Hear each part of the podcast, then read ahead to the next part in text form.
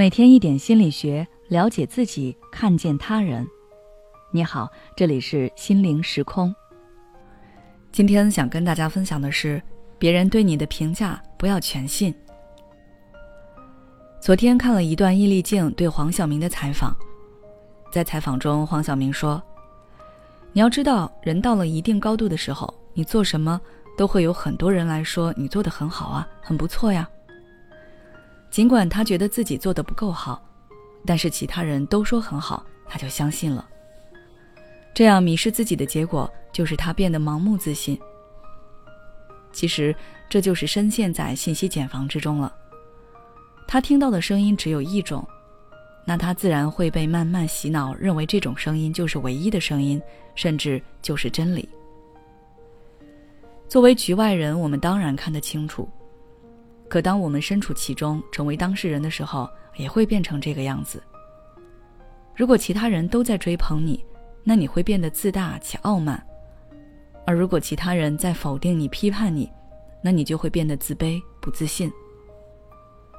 因为我们对自己的认知，很大程度上是受到他人对我们评价的影响。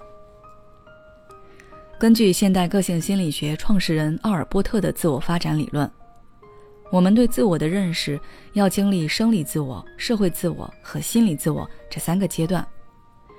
其中，心理自我和心理自我的形成，都是在社会活动中与他人的交往中实现的。比如，你扮演了什么样的角色，这个角色在社会中是什么地位，在这个过程中你的体验如何，你有着什么样的性格和能力，你是如何看待他们的。你认可目前自己的状态吗？这一切问题都是你需要思考的。在思考的过程中，你会有所调整和改变，最终达成对自我的身份认同。但是，当我们身处在信息茧房中时，我们与社会与他人的互动渠道变得极其单一，我们获得的信息反馈很可能就是有失偏颇，甚至是错误的。那在这个基础上，我们对自己形成的评价就基本不可能正确。比如，我们经常会看到一些明星耍大牌，他们有时候并不是真的想要彰显自己多么厉害，而是他们已经被习惯优待了。他们觉得自己就应该被人捧着，就应该是高人一等的。这样的自恋自大，除了源自于他们身边的工作人员总是吹捧他们。也源自于他们的粉丝天天在社交媒体上花式夸赞他们。当然，除了要警惕这种吹捧，我们更要注意的是那些来自其他人的否定。这在我的咨询案例中极其常见。绝大多数自卑的人，往往在小时候就经历过很多打击。他们听到的话永远都是“你很蠢，你做的还不够好，你看看人家”。他们相信了这些话，并且把它内化成了自我评价，这在我看来是非常悲伤的事情。我希望大家可以破除这种迷雾：凭什么对方说的话就一定是对的呢？凭什么他说你不好，你就一定不好呢？你这一件事情没有做好，就等于所有事情都做不好，等于你以后也一定都是失败的吗？这样的言论本就是站不住脚的。任何人对你的评价，你都不要全信。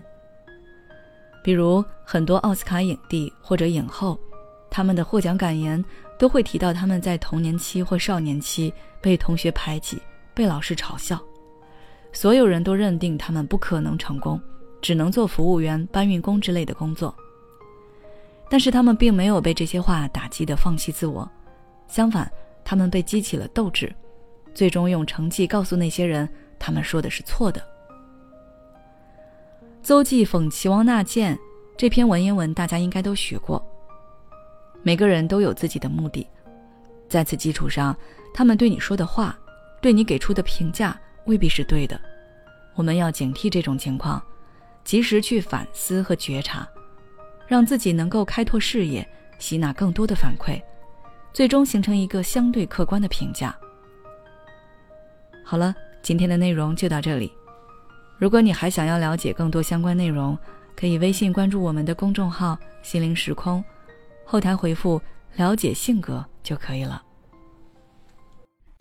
我们每个人都会遇到不开心、烦恼的事情，有的可以自己调整，有的可以找亲友倾诉，但有的是你自己处理不了的。想尝试心理咨询，又担心费用太贵，试试我们柠檬心理吧。有需要的话，关注我们的微信公众号“心灵时空”，回复“咨询”就可以了。